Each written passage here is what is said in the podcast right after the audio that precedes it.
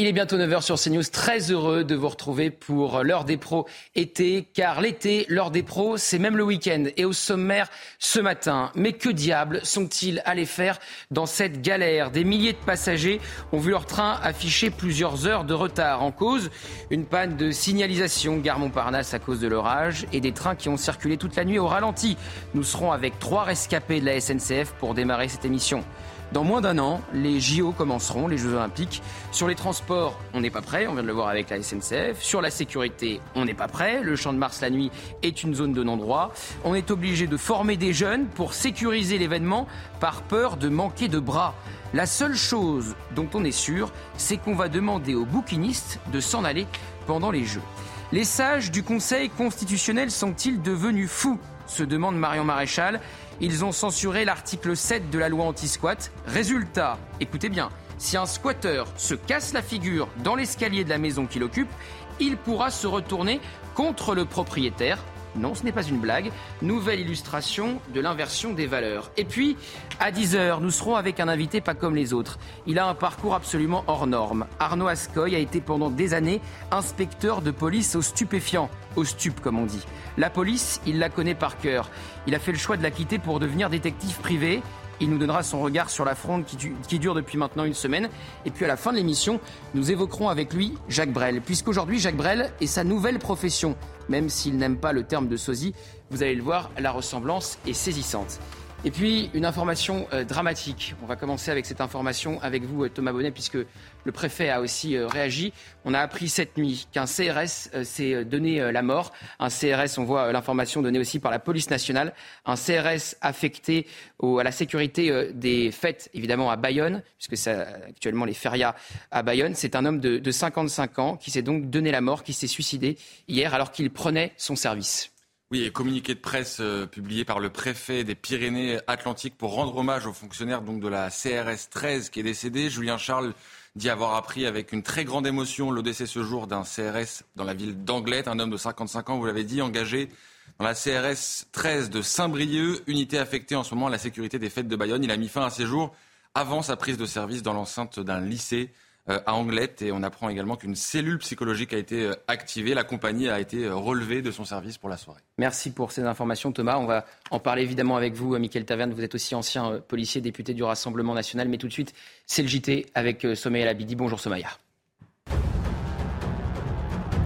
Huit départements de la région Rhône-Alpes sont en vigilance orage ce samedi. Une ligne orageuse très active va balayer l'ensemble de ces départements. Des orages accompagnés de fortes pluies et de grêles indiquent les prévisionnistes de Météo France. Les feux en Grèce sous contrôle, mais les pompiers restent sur le pied de guerre. La situation reste imprévisible à cause des vents. Euh, depuis deux semaines, le pays s'est transformé en étuve en, en proie aux flammes. Plus de 660 feux ont été recensés. La plupart ont vite été éteints, mais une dizaine d'entre eux ont atteint de vastes proportions, mettant les pompiers à rude épreuve. Et puis l'océan Atlantique bat son record de chaleur. Selon l'Agence américaine d'observation océanique et atmosphérique, les 24 degrés 9 ont été atteints le 26 juillet. Un record inquiétant car il survient tôt dans l'année. Euh, généralement, l'Atlantique Nord atteint son pic de chaleur début septembre. Merci beaucoup Sommeil. On vous retrouve dans une heure pour euh, un nouveau point autour de la table. Georges Fenech, Bonjour Georges, Mickaël Taverne, je le disais, ancien policier et député du Rassemblement national. Face à vous, Martin Garagnon de la majorité présidentielle, Amine Elbaï, juriste, et Thomas Bonnet, bien sûr, du service euh, police, euh, du service politique, pardon, euh, de CNews. On commence donc avec cette information. Mickaël Taverne, député du Rassemblement national, ancien policier, un CRS qui s'est donné la mort, un homme de 55 ans qui s'est suicidé en prenant son service hier soir vers 20h30 en marge donc des fêtes de Bayonne où il était affecté pour sécuriser l'événement. Oui, alors c'est vrai que ça me touche particulièrement puisque j'ai été policier pendant plus de 20 ans et notamment en compagnie républicaine de sécurité et je connais très bien la CRS 13 de, Saint-Brieuc. Donc euh, je pense à, sa famille, à l'ensemble des, policiers des, compagnies républicaines de sécurité et puis au-delà euh, euh, à la famille de, la police nationale. Aujourd'hui, je suis député, comme vous l'avez dit, mais je sais d'où je viens et ce sont non plus des collègues, mais on parle de frères d'armes. Donc je pense bien évidemment à à toute sa famille, à, la compagnie républicaine de sécurité numéro 13 de Saint-Brieuc. Et bien sûr, euh, je suis particulièrement touché, mais je pense comme l'ensemble des Français. Et je le dis, à 9h30, on sera avec euh, Marc Lamola, ancien euh, policier de, la BAC Nord, qui a lui-même fait une tentative de suicide et qui a écrit sur le suicide des policiers. Évidemment, ce matin, à Minel Bailly, on a une, pensée pour, pour les policiers en, première ligne, pour évidemment la CRS 13, qui donc était la, brigade de ce CRS qui s'est suicidé cette nuit. C'est un moment évidemment aussi particulier parce que ça arrive un moment où la police mène une fronde aussi contre le placement en détention euh, provisoire de deux euh, de leurs euh, collègues, l'un après la mort de Naël, l'un après évidemment ce qui s'est passé à Marseille. Et donc, ça, évidemment, ça prend une dimension encore plus importante sans doute. Oui, j'adresse évidemment à la famille de CRS et à l'ensemble des policiers mes profondes et mes plus sincères condoléances. Vous savez, la police nationale traverse aujourd'hui une grave crise une crise euh, sociale, une crise politique. Je crois qu'en fait, les politiques et le gouvernement n'ont pas répondu à toutes les questions euh, des demandes des policiers. Je crois qu'aujourd'hui, les policiers ont besoin du soutien, du soutien des Français. Je crois que ces policiers ont été euh, jetés, jetés au loup avec les insultes les plus abjectes, au nom de la police tue, au nom de tout le monde déteste la police. Je crois aujourd'hui finalement que les policiers ont besoin du soutien de l'ensemble des Français. Et vraiment, je vais vous dire par là, Gauthier, euh, il y a une forme de, renoncement qui aujourd'hui convient de condamner de la manière la plus profonde, la plus profonde. Vous savez, vous avez des policiers aujourd'hui qui sont en arrêt maladie. Ils sont en arrêt maladie parce qu'ils euh, ne supportent plus d'être euh, ce seul fil entre le peuple et le gouvernement ce seul fil entre le peuple et le gouvernement. Et ce qu'il convient aujourd'hui, et, je vous le dis vraiment, je vous le dis profondément, moi ce qui m'a révolté cette semaine, c'est euh, le message des syndicats allant dans le sens du gouvernement, nous faisant croire finalement que tout est revenu au calme alors que c'est faux. Euh, tout n'est pas revenu au calme. Il y a encore aujourd'hui des policiers. Vous voulez dire des syndicats de police? Oui, bien sûr. Vous voulez dire qu'il y a un schisme entre les syndicats de police euh, contents de Gérald Darmanin et la base? Ce que nous disait d'ailleurs hier euh, de la même manière Marc Lamola.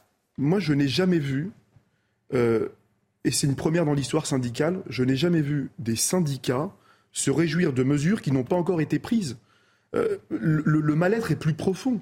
Ce qui s'est passé à Marseille n'est pas l'apanage et n'est pas le fait d'un syndicat. Ce sont des policiers, et rappelons-le pour la plupart qui ne sont pas syndiqués, et qui en ont assez parce qu'ils ont le sentiment de ne pas être écoutés, parce qu'ils en ont ras-le-bol des injustices, parce que vous avez des brigadiers qui, sont, euh, qui attendent depuis cinq ans d'être nommés majors, parce que vous avez aujourd'hui des policiers qui sont tout simplement mal payés, parce que vous avez des policiers qu'on envoie au fond devant les, devant les gilets jaunes, devant le peuple français, alors que beaucoup d'entre eux partagent les revendications profondes des gilets jaunes. Vous avez des policiers aujourd'hui qui, qui ont été euh, euh, jeté, jeté au loup face aux émeutiers, face aux caïds, face à la racaille. Et vous vous rendez compte, aujourd'hui, euh, ce, qui se passe, on leur demande aujourd'hui euh, d'être ce fil tendu, cette cocotte minute sociale. On ne leur demande pas de faire le travail de policier. On leur demande de régler tous les problèmes sociaux. Évidemment, évidemment l'enquête dira pourquoi ce policier s'est suicidé. Mais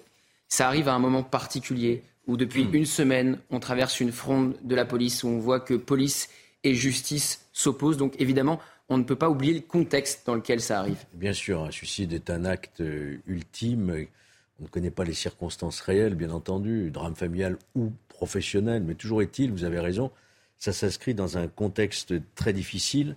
Et il faut, c'est l'occasion de, rappeler à la suite de ce drame que euh, le, le, taux de suicide dans la police est est très largement euh, élevé par rapport au taux de suicide dans la population générale. Hein. c'est de l'ordre de 50% de plus. Il y a en moyenne entre, entre 40 et 50 suicides par an ça, dans la police nationale, voyez-vous. Et donc, on ne peut pas l'extraire d'un contexte euh, professionnel. De, on voit bien ce qui se passe avec tous ces certificats médicaux, ce malaise, vous avez raison de le rappeler.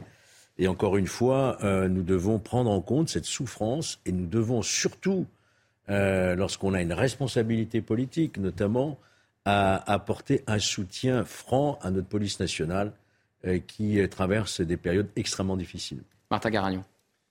Oui, je suis un peu, un peu gêné parce que j'ai l'impression que, Monsieur le Bailly, vous faites parler les morts. Donc, on a un drame avec le suicide de ce policier.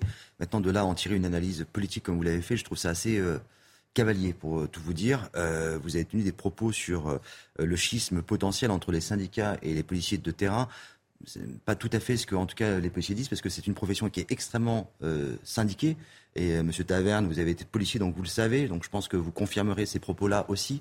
Euh, les syndicalistes policiers sont des hommes de terrain qui sont proches de leurs hommes, qui sont proches du terrain et qui sont élus par leur père, par les policiers. Et une fois de plus, c'est une profession parmi les plus syndiquées de toutes les professions. Donc ce qui s'est passé à Beauvau avec M. Darmanin, euh, vous dites on se réjouit de mesures qui n'ont pas encore eu lieu. Mais en fait, ce n'est pas le sujet. Simplement, ils se réjouissent, et je pense que tout le monde peut le faire, de l'entente, de l'écoute, de l'attention qui est portée à des problèmes très concrets qui ont pu être exprimés avec sérénité et qui ont pu être écoutés avec beaucoup de bienveillance de la part du ministre de l'Intérieur. Je pense que c'est effectivement un préambule indispensable à la construction de solutions pérenne, parce que comme vous le dites, il y a un mal-être, ça, euh, personne ne le nie, mais euh, c'est pas en, sur un comptable en une heure que euh, les solutions vont être abordées, sinon elles auraient été trouvées depuis un bon moment. Mais les échanges qu'il y a eu, Alors, on ne peut que s'en réjouir. Amine Elbaï, répondez, même si j'ai pas envie que ça parte en, en, pugilat, un homme est mort cette nuit, un homme, un homme est mort à 20h30 à Anglette, Thomas vient de nous donner le communiqué euh, de la préfecture.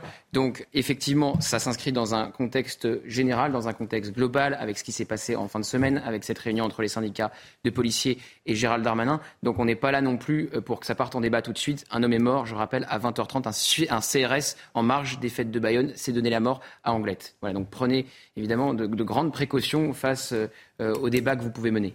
Je crois qu'on aura peut-être l'occasion d'avoir ce débat tout à l'heure. Évidemment qu'il convient d'adopter une attitude profondément républicaine.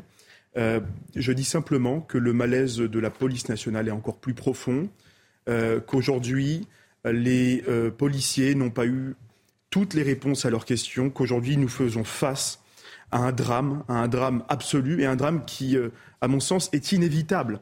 Inévitable parce que les policiers souffrent, il souffre socialement, il souffre psychologiquement, il souffre aussi politiquement, il faut l'entendre.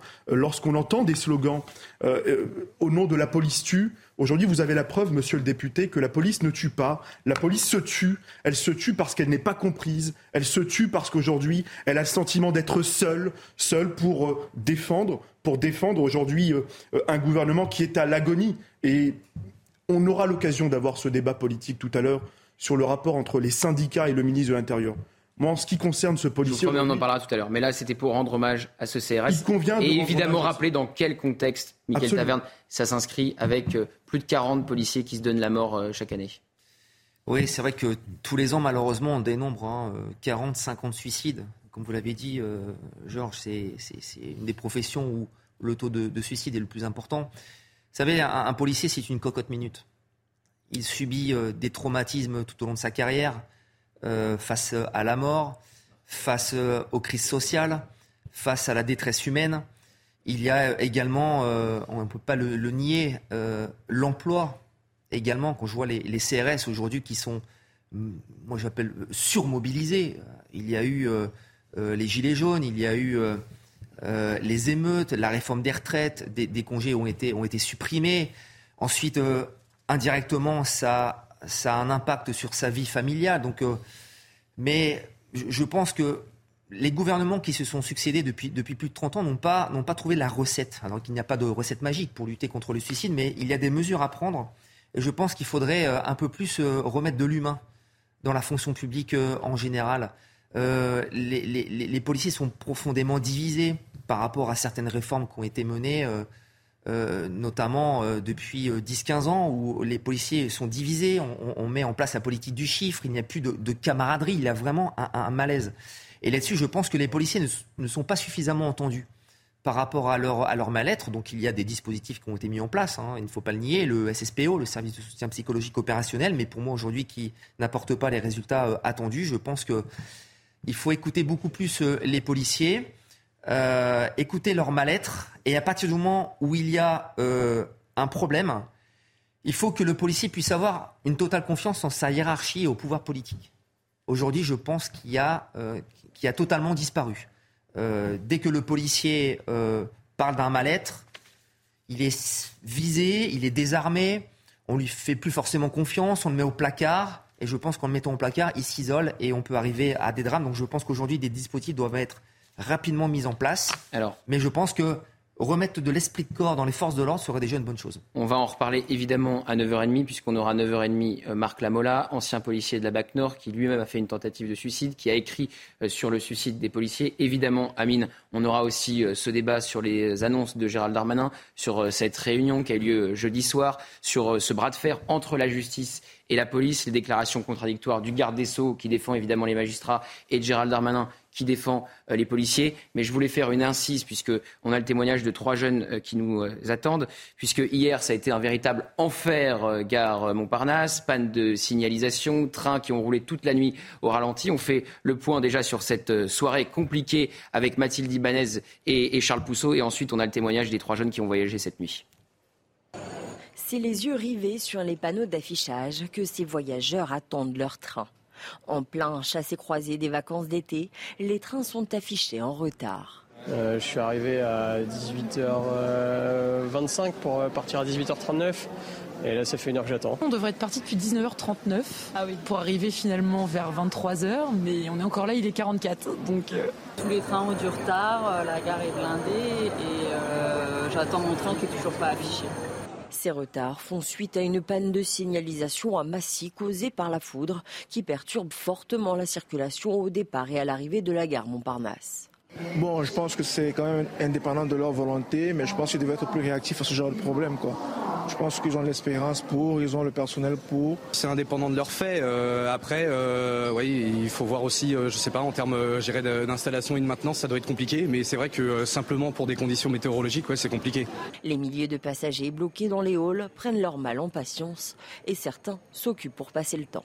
On passe le temps comme on peut, en, mangeant des choses, en, rigolant, en buvant. C'est le début de nos vacances en fait, à tous. Hein. La panne a été résolue hier vers 19h30, mais le trafic reste encore perturbé ce matin. Que diable sont-ils allés faire dans cette galère? Nous sommes avec Thomas, Théo et Arthur. Euh, bonjour à tous les trois. Bon, alors racontez-nous un peu euh, votre soirée, euh, votre train. Il devait partir, il devait arriver à 20h19 et vous êtes arrivé finalement à 23h30, c'est ça? Exactement. C'est ça. On a commencé à arriver, on avait vu sur l'application qu'on avait, était censé avoir 25 minutes de retard. Déjà, euh, bon, euh, c'est jamais très agréable de voir ce genre d'annonce. Quand on est arrivé, il y avait du monde partout dans la gare. Il y avait même tellement de monde que même juste pour euh, s'asseoir en attendant le train, on savait même pas où se mettre. C'était un peu compliqué. Finalement, au fur et à mesure du temps, le retard a fait que, que croître jusque je crois qu'on est parti vers, euh, on est, on est parti à 21h au final. À l'heure à laquelle on peut arriver. vous êtes parti à l'heure à laquelle vous devez arriver. Et est-ce que. Euh, c'est-à-dire qu'il y a eu des, des, pannes de signalisation gare Montparnasse, mais après, il paraît que la SNCF a dit que la panne était résolue, mais en fait, une fois que vous étiez dans le train, les trains roulaient encore au ralenti, donc rien n'était résolu. au ralenti, oui, fait. C'est ça, il y a plusieurs choses. C'était un peu bizarre parce que non seulement on est parti en retard, mais en plus, même le trajet lui-même a pris plus de temps. Ce... On nous a annoncé au début un problème de panne de signalisation.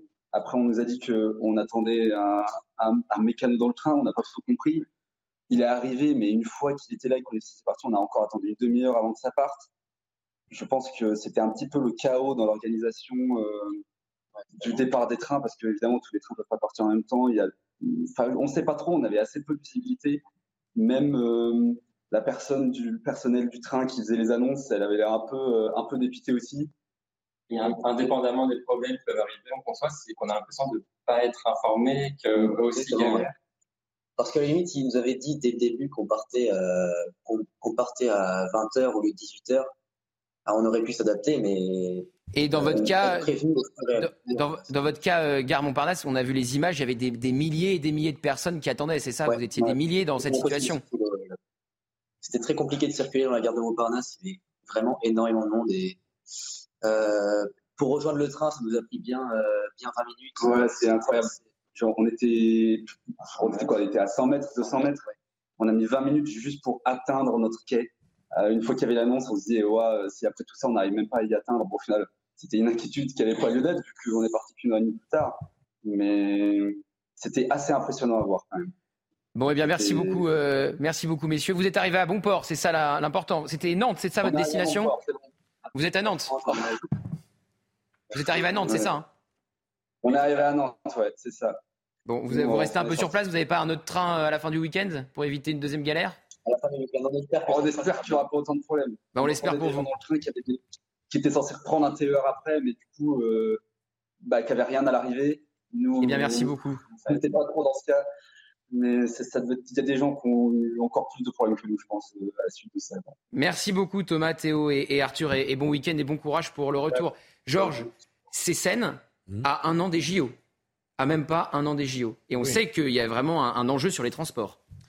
Oui, d'accord, mais bon, euh, quand vous êtes face à un événement euh, climatique, météorologique. mais vous voyez bien aussi que c'est la manière de communiquer, comme on informe les gens qui sont en retard, et qu'on ne laisse pas des milliers et des milliers de passagers dans le hall. Évidemment. En leur faisant croire que la panne est résolue alors qu'elle ne l'est pas. Évidemment. Enfin, on ne connaît pas, on ne sait pas exactement hein, ce qui s'est passé, mais il peut arriver malheureusement qu'il y ait des événements imprévisibles, insurmontables. On sait ce qui s'est passé. Il y a une panne de signalisation. Oui, mais à, à quoi est due cette panne de signalisation Aux orages. Aux orages. Alors après, il y a un problème de communication certainement euh, qui peut être amélioré. De réaction aussi, comme souvent. Amine, vous, qui prenez euh, souvent le train, vous avez, pris le train ce matin pour venir ici. Vous êtes arrivé à l'heure Je suis arrivé à l'heure. Euh, effectivement, j'ai d'ailleurs rencontré, pour répondre à monsieur le député, un policier très affecté de la CSI 80. Il n'est pas encore député. Alors tout le monde lui souhaite chaque semaine sur le plateau. Ah Marc Lamola, qu'on va avoir dans un instant, lui a déjà souhaité, mais il n'est pas encore député. À la prochaine mandature peut-être, Martin Garagnan. Ou pas, mais ce qui est certain, c'est que, euh, euh, s'agissant de la gare Montparnasse euh, et de toutes les gares parisiennes, c'est le meilleur endroit aujourd'hui, à un an des Jeux Olympiques, dans un contexte où, il faut quand même le rappeler, j'ai l'impression qu'on l'oublie, mais il y a toujours un contexte de menace terroriste. C'est-à-dire que hier, la foule, le nombre de voyageurs qui étaient entassés dans un espace aussi restreint était l'endroit le plus propice pour un terroriste. Pour un terroriste. Donc moi, je, m'interroge à la fois sur l'enjeu, sur le prisme sécuritaire, sur l'enjeu de la menace terroriste, sur la question des moyens logistiques, euh, sur la question euh, euh, de, la sécurité d'événements et des ressources humaines. Vous savez qu'on manque énormément d'agents de sécurité privés dans les gares, bien sûr, dans les stades, qu'aujourd'hui vous avez Pôle Emploi qui peine à recruter notamment des candidats pour devenir agents de sécurité je m'interroge à un an des Jeux Olympiques sur l'organisation de ces Jeux Olympiques. Vraiment, moi, je vous le dis à titre personnel.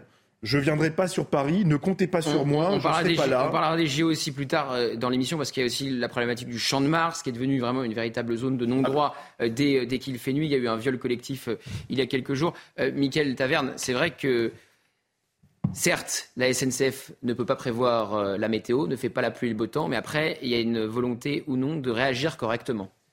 Oui, c'est toujours en fait un, problème euh, organisationnel. C'est-à-dire que moi, c'est pareil, je prends le train euh, souvent, qui en fait en France aujourd'hui n'a pas euh, connu une galère de, de, train. ça peut arriver, bien évidemment, là-dessus, c'est les intempéries, mais, mais je pense qu'effectivement, on devrait rapidement trouver une solution, et au moins ne serait-ce qu'être averti, et trouver à la rigueur des solutions alternatives. Mais c'est en plus une panne de signalisation. Donc euh, je, pense qu'aujourd'hui en France, quand euh, il neige, il y a un problème, quand il pleut, il y a un problème, et quand il fait chaud, il y a un problème. Mais euh, je, pense que nous payons en fait le fait que nous avons pris énormément de retard ces dernières années sur l'entretien des lignes. Et encore, on parle des grandes lignes, mais moi je parle également des petites lignes. Et, mais je pense qu'aujourd'hui, effectivement, tout est, tout est améliorable. Et il faudrait en tout cas beaucoup plus s'organiser lors de, Allez, c'est la fin de cette euh, première partie. Dans un instant, on sera avec euh, Marc Lamola, euh, ancien policier, pour évoquer cette triste nouvelle. Un CRS qui s'est donné la mort, qui s'est suicidé à 20h30 hier soir en marge des fêtes de Bayonne. A tout de suite. De retour dans l'heure des Pro on est avec Marc Lamola, ancien policier de la BAC Nord. Merci Marc Lamola d'être de retour parmi nous. Vous avez publié un livre sur le suicide des, policiers. Je suis flic et ce soir je vais me suicider. Alors ça c'est évidemment votre histoire euh, euh, personnelle, vous nous l'avez euh, raconté la semaine dernière, mais au-delà de votre cas personnel, on le disait depuis le début de l'émission, une cinquantaine de policiers se donnent la mort chaque année. Et on a appris ce matin une triste nouvelle, un, CRS qui s'est suicidé hier vers 20h30 au moment de prendre son service. L'enquête dira les circonstances de, de ce suicide, mais c'était en marge des fêtes de Bayonne. Et donc évidemment, j'ai tout de suite pensé à votre témoignage, Marc Lamola. Oui, merci Gauthier Lebret de me recevoir une nouvelle fois.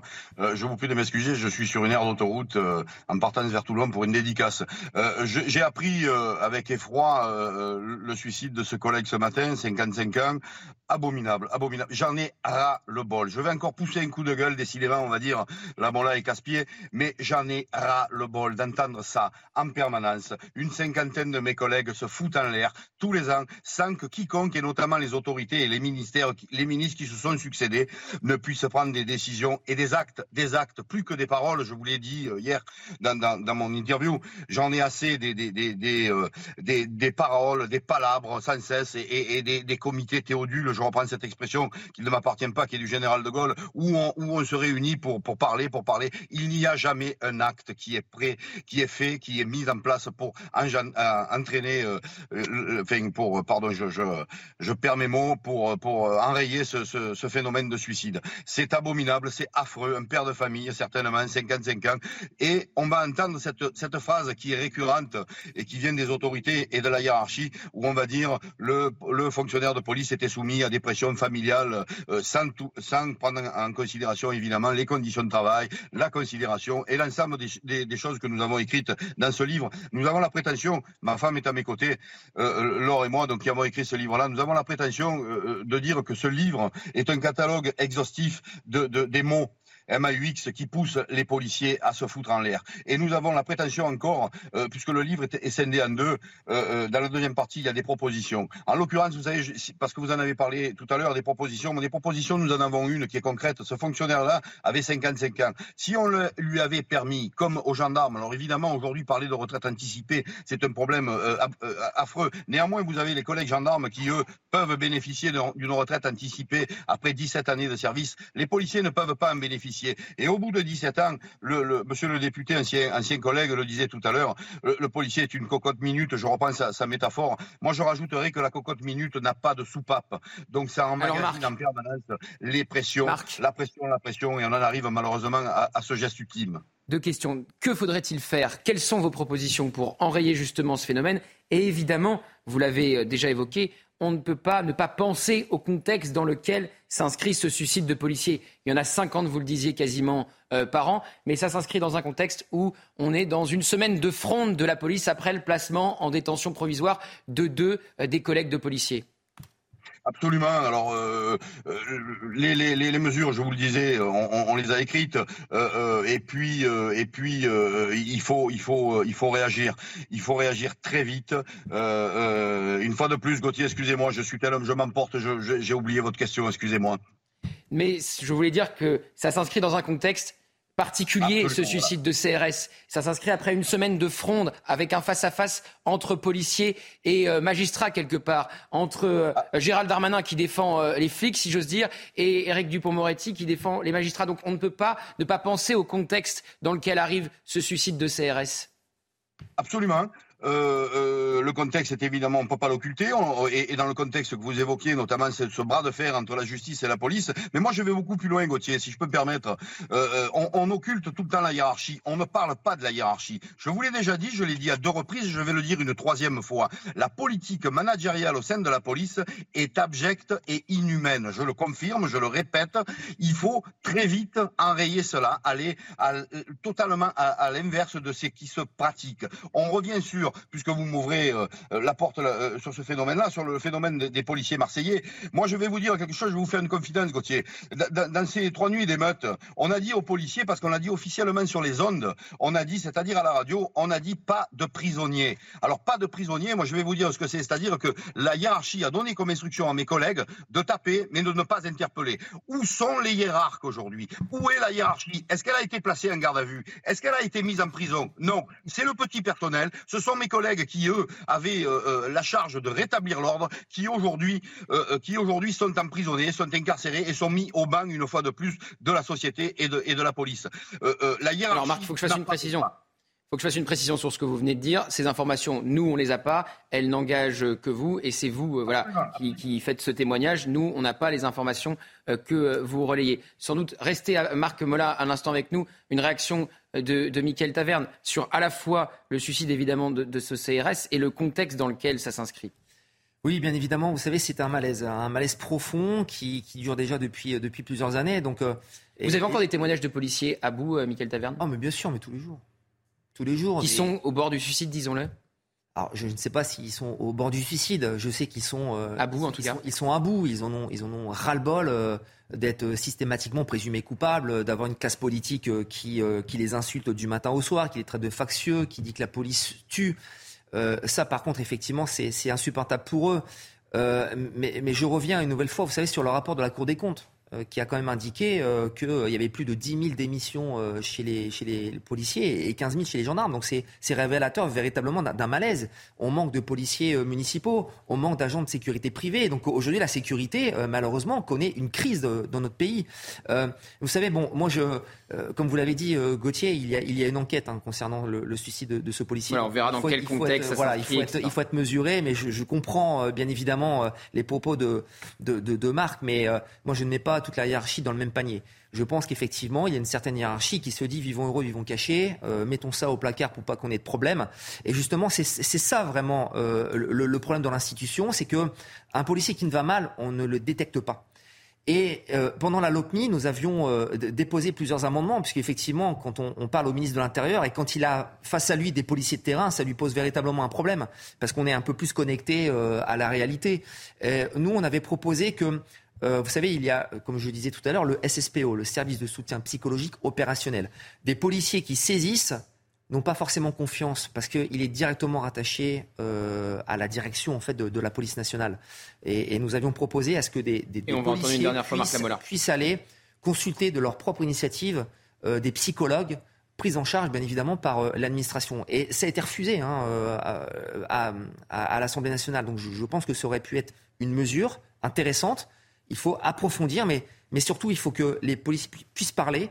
Mais quand on n'a pas confiance en la hiérarchie, c'est compliqué. Mais vous savez pourquoi? Parce qu'on prend leur témoignage, il faut dire la vérité, on prend leur témoignage, ils le rapportent à la DGPN, et à la fin de l'année, on regarde qui est gênant et qui ne l'est pas, et on promouvoit dans les notations annuelles les policiers qu'on veut bien faire monter, et on ne promouvoit pas euh, les policiers qu'on ne veut pas. Et ceux qui se plaignent, ben, ils doivent savoir qu'ils ne seront jamais promus. Voilà, il est là le problème. Le problème, il est systémique. Ces policiers souffrent. C'est la profession où il y a le plus de divorces. C'est la profession où l'État, d'ailleurs, paye incite, on, on, paye les heures supplémentaires, des enfin, les heures supplémentaires qui peuvent être défiscalisés ou désocialisés, pour inciter les policiers à ne pas partir plus tôt à la retraite. Voilà, il y a un tas d'injustices. Vous avez des brigadiers, des gardiens de la paix qui attendent, qui, peuvent, ils sont sur les tableaux de nomination et ils ne sont jamais nommés. Ça fait cinq ans qu'ils attendent d'être nommés.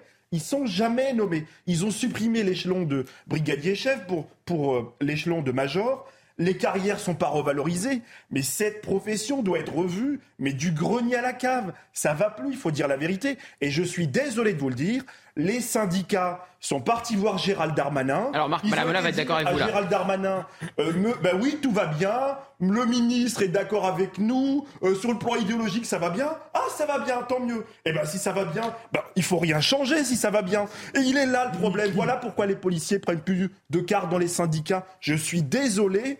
Euh, aujourd'hui, les policiers ils ne sont pas entendus. Et le mouvement à Marseille, pour arrêter les grosses blagues, c'est pas un, mouvement qui dépend d'un syndicat, c'est un mouvement qui dépend des policiers qui sont pas syndiqués. Et aujourd'hui, rien n'arrêtera ce mouvement parce que le mal-être, il est profond. Tout simplement. Une réponse de la magistrature, si j'ose dire, avec Georges Fenech. Et puis après, on réécoutera Marc Lamola.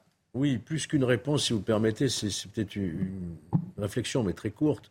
Euh, ce qui se passe aujourd'hui, ce qui me paraît euh, symptomatique du malaise de, la police, c'est que nous, demandons aujourd'hui à notre police, si vous voulez, de, gérer finalement tous les maux de notre société pour lesquels ils ne sont pas euh, missionnés, si vous voulez. On a une faillite de l'autorité, on a une faillite de l'école, on a une faillite de la justice, on a une faillite des prisons, on a une faillite sociale avec tous les événements qu'on a connus, Et qui se retrouve en première ligne pour euh, gérer tous ces problèmes de société La police. Et qui plus est, lorsqu'elle fait son travail du mieux qu'elle peut, c'est-à-dire identifier, interpeller, maintenir l'ordre, eh bien, euh, il n'y a pas de suivi véritablement de leur travail au niveau judiciaire.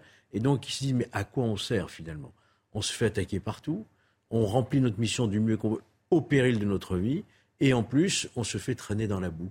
Donc, c'est une fonction qui devient impossible.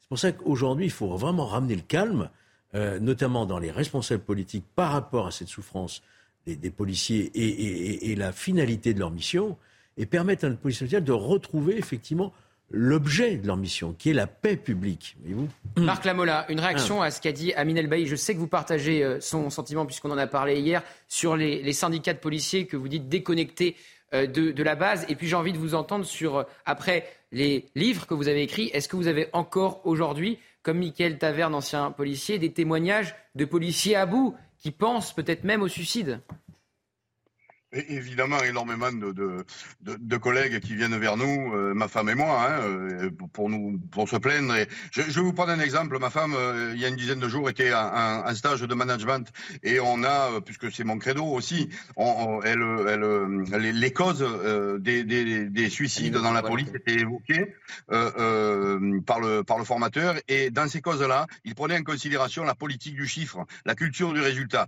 Donc, ce qui veut dire que l'administration prend en considération aujourd'hui ce paramètre-là, sans toutefois l'assumer et la supprimer. Voilà. Moi, j'attends des actes forts, j'attends que le ministre déclare, et je remercie M. Garagnon qui a pris contact avec moi, je tiens à le préciser parce que euh, euh, on, va, on va se rencontrer. Merci.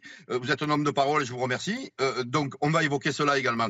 La, la, la politique du chiffre doit être cessée immédiatement. C'est une pression terrible qui est mise sur, sur les fonctionnaires de police pour faire du résultat et pour, il faut, il faut recentrer de l'humain. Vous parliez tout à l'heure, l'interlocuteur parlait du SSPO. Le SSPO, c'est c'est du vent, c'est du vent, j'ai pas peur de le dire, c'est du vent, c'est de l'air, c'est un ventilateur, c'est quelque chose qui sert uniquement aux fonctionnaires euh, qui, ont peur d'y aller parce qu'ils sont, ils sont mis au banc immédiatement et, et, Michael le disait tout à l'heure, Michael Taverne, euh, ancien policier, connaît le problème, euh, on, le désarme et, désarmer pour un policier, ça veut dire que c'est fini, il, ne sert plus à rien et il est au banc, au de la police, pardon, et plus personne ne veut bosser avec lui.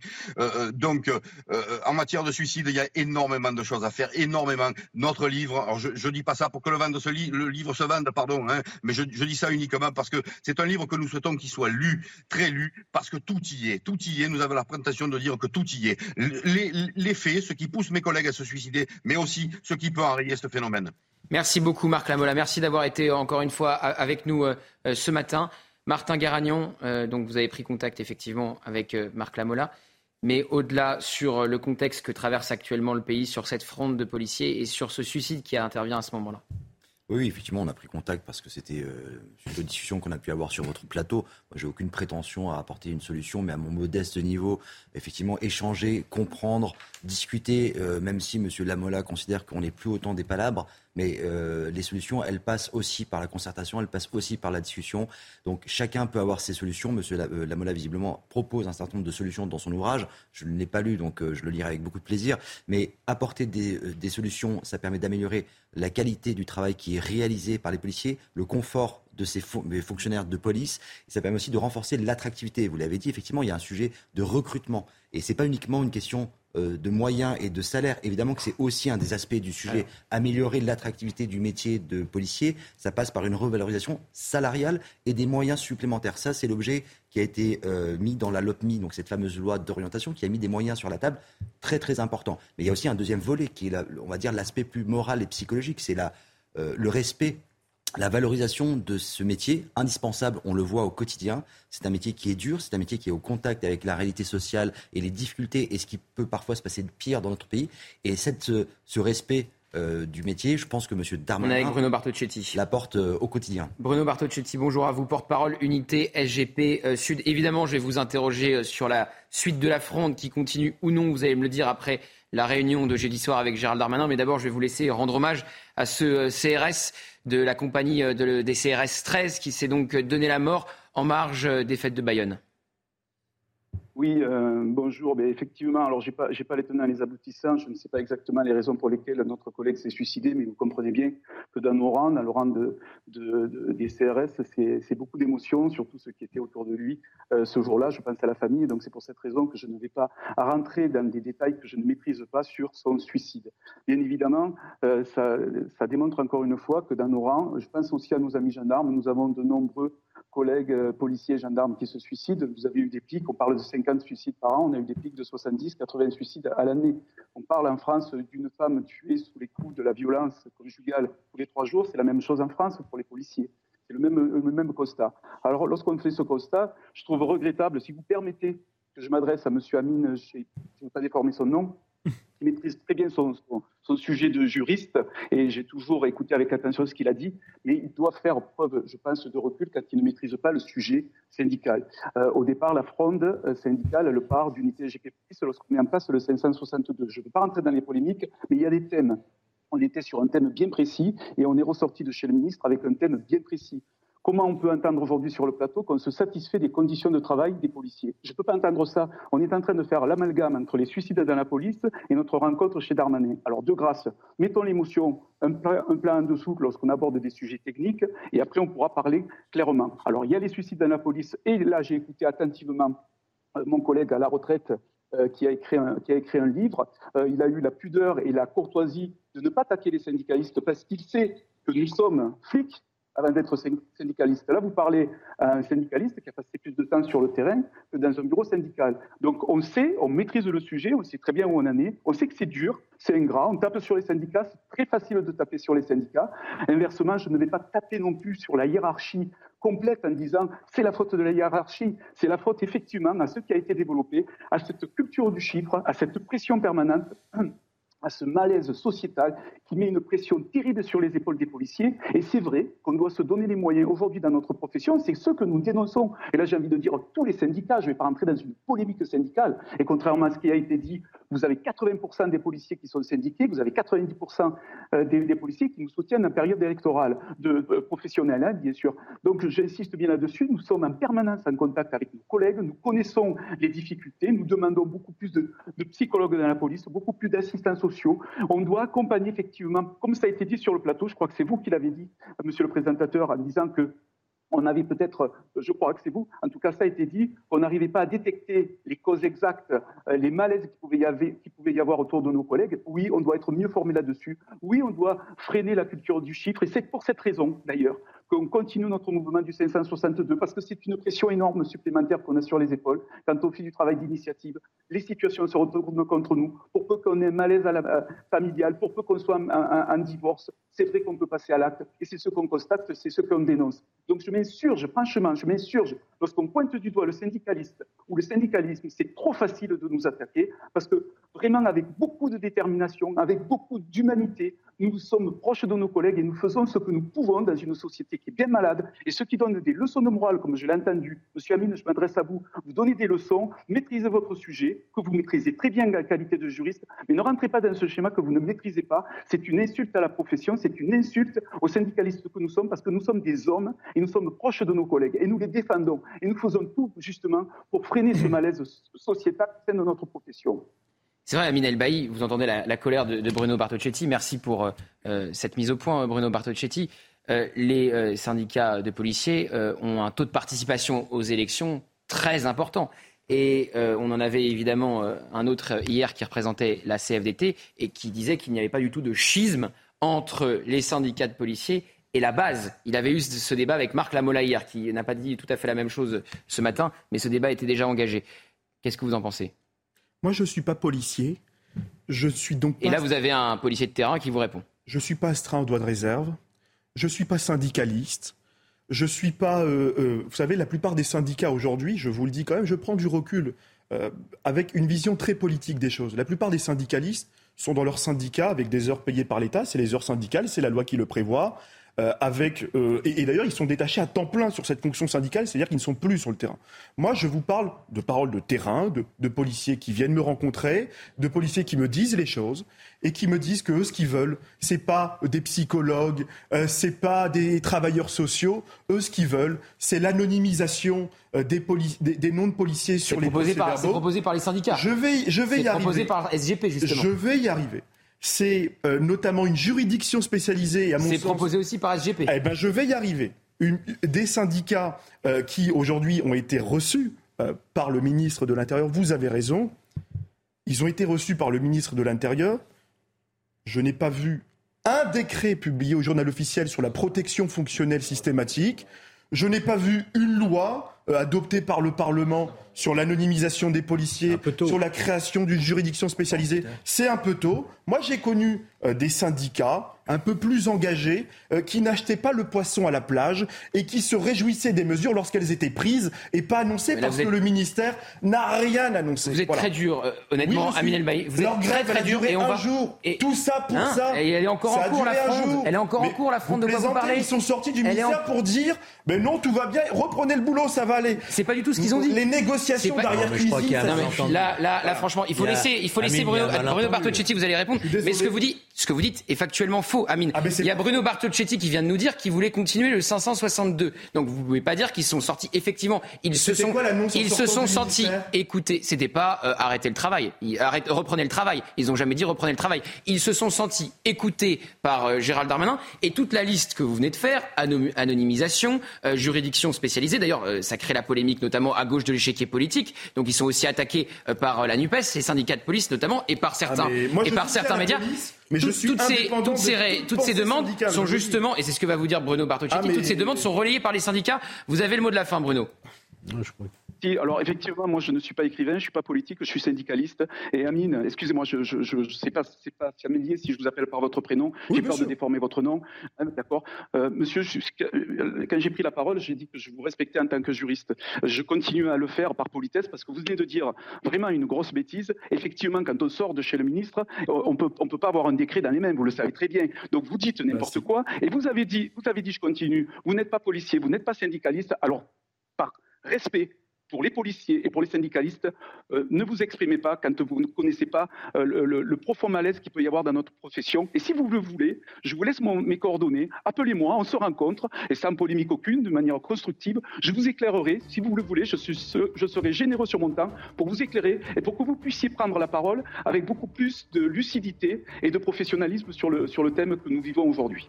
Eh bien, comme nous avons fait, comme nous avons fait avec Marc Lamola et Martin Garagnon, Monsieur Bartozzetti, je donnerai vos coordonnées à Amine Elbaï autour de la table pour que tout, ce, tout cela s'apaise. Le rendez-vous est pris. En tout cas, merci beaucoup euh, Bruno Bartozzetti d'avoir été avec nous. Je remercie aussi Marc Lamola qui a été un peu plus tôt avec nous une nouvelle fois recevoir un, ancien policier qui a travaillé en tant qu'inspecteur au stupéfiant euh, sur ce plateau. Je remercie aussi Mickaël Taverne, député du Rassemblement national et ancien policier. Merci d'avoir été avec nous. Je vous rappelle cette triste information. Un CRS s'est donné la mort hier soir en marge des fêtes de Bayonne. A tout de suite.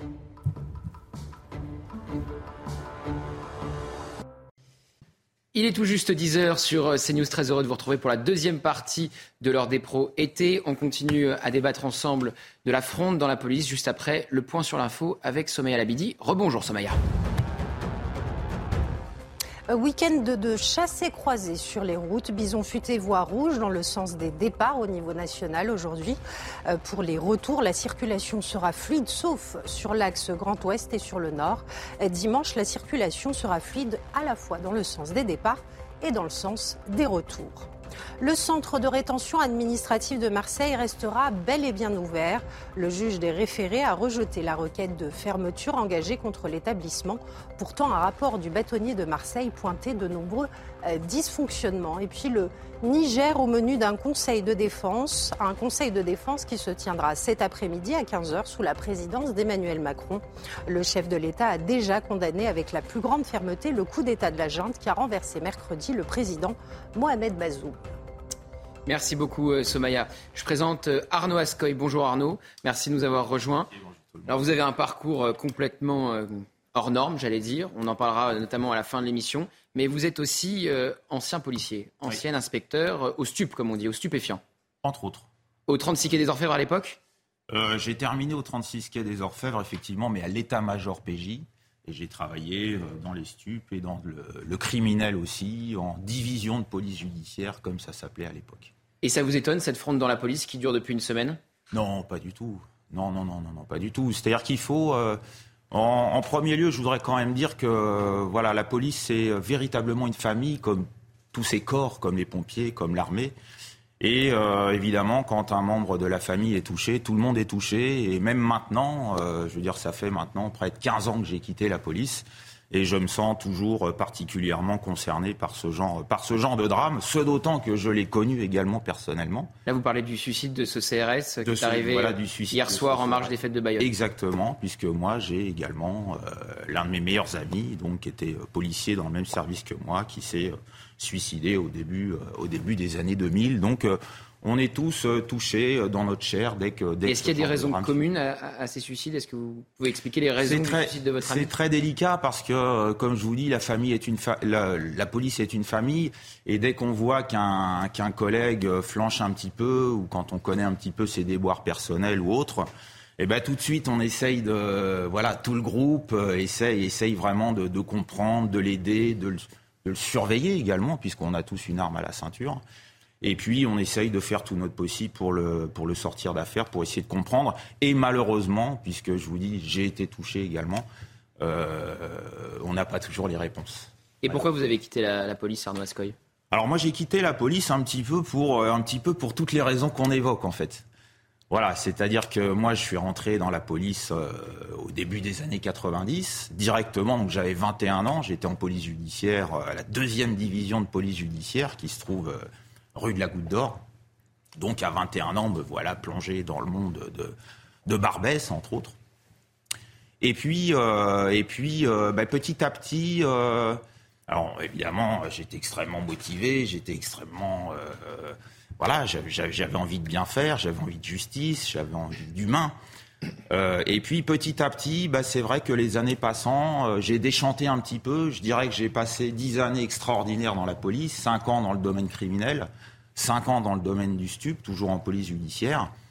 Et puis, euh, et puis voilà, les procédures se sont alourdies, les voilà, les droits des mises en cause ont augmenté, les procédures sont devenues extrêmement lourde, la hiérarchie de plus en plus pesante, euh, les directives aussi qui n'allaient pas forcément dans le sens de, ce qu'on voulait faire nous. Et puis, euh, bah, j'ai noté véritablement une démotivation chez mes collègues qui devenaient de plus en plus aigris. Alors moi, il me restait quand même au moins 20, 25 ans à faire, donc... Donc voilà, je me suis dit plutôt que voilà, plutôt que de devenir aigri, eh ben il vaut mieux que je parte. Voilà, pour tout un tas de raisons. Et comme je vous ai dit, à la fin, j'étais à l'état-major de la police judiciaire. Et quand j'ai constaté ce qui intéressait euh, la hiérarchie la plus haute de la police judiciaire et au-delà. Donc vous dites aussi qu'il y a un problème de hiérarchie. Oui, oui, oui, parce que si vous voulez, à l'état-major, je, me suis rendu compte que nos plus hautes instances étaient euh, beaucoup plus intéressées par euh, le fils de l'ambassadeur qui pète un câble chez Pintel Jouet euh, et qui disparaît que par une belle affaire de, viol traitée par un service de PJ. Voilà, donc là j'ai été en lien direct avec, je dirais, les hautes instances de, de, la police judiciaire et de la politique, on va dire. Et là j'avoue que j'ai été un petit peu surpris et un petit peu... voilà, je me suis dit, tiens, c'est pendant dix ans, j'ai fait tout ça.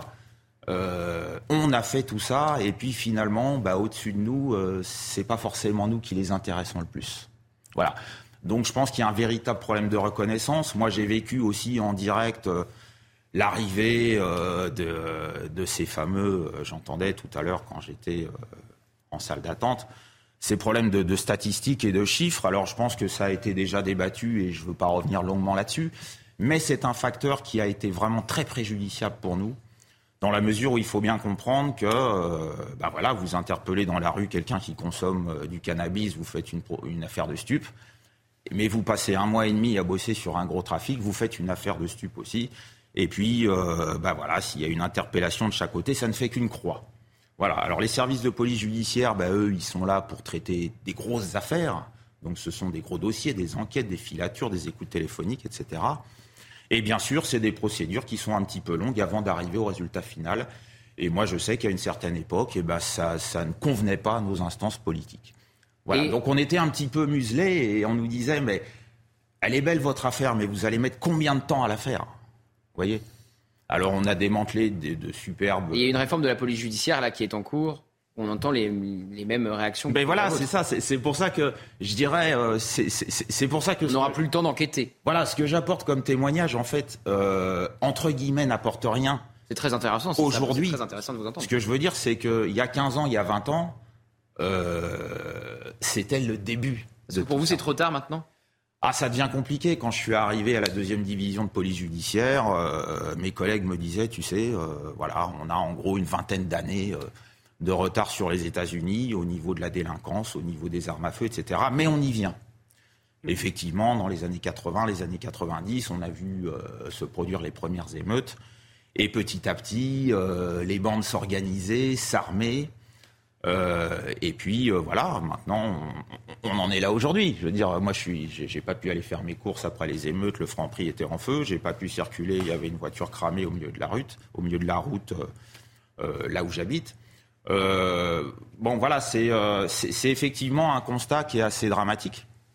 Et est-ce que vous pensez, comme ce qu'on entend depuis une semaine avec ce bras de fer entre la justice et la police, et comme ce qui a été dit par un syndicat Alliance devant l'Assemblée nationale, que le problème de la police, c'est aussi la justice Bien sûr, bah, bien sûr. Là, je veux dire, je vais pas, je vais pas faire la langue de bois. Euh, je veux dire, on a tous vécu ça, euh, des, des affaires sur lesquelles on a passé. Il faut savoir que quand quelqu'un est en garde à vue, euh, nous, pendant 48 heures, on vit plus. Hein.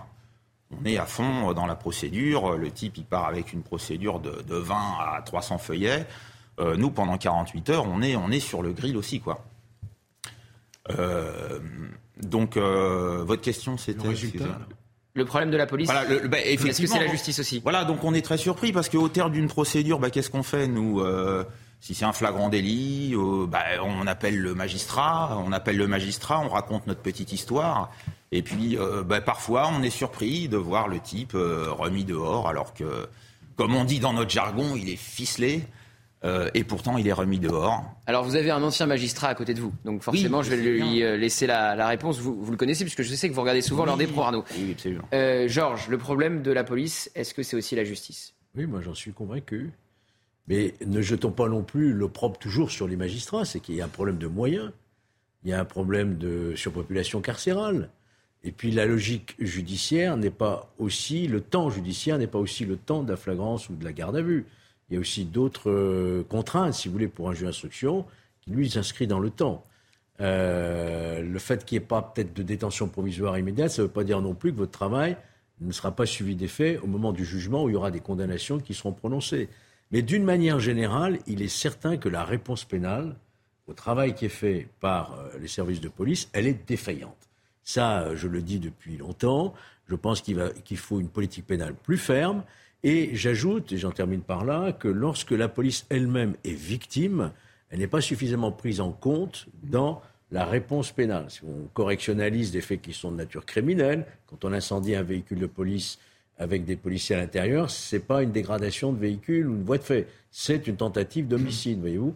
Voilà, et donc euh, c'est ça qui crée aussi le malaise au sein de Et la alors, police, j'ai- c'est que la justice ne suit pas. J'ai un exemple, Georges, qui illustre ce- ce face-à-face entre la police et, et- et la justice, et parfois aussi entre la police et, certains médias. Je note ce matin que nous sommes les seuls à avoir parlé en ouverture, et même plus largement, du CRS qui s'est donné la mort euh, hier soir, dans un contexte ô combien particulier. Nous sommes les seuls à en parler. Chacun en tirera les conclusions qu'il veut. Euh, SGP, le syndicat de police, a fait euh, toute une liste de demandes. On a débattu à mine juste avant la publicité. Notamment, euh, SGP a fait voilà, ce fameux communiqué disant euh, qu'il souhaite des magistrats spécialisés et formés à l'usage des armes dans le contexte dégradé que connaissent les forces de l'ordre.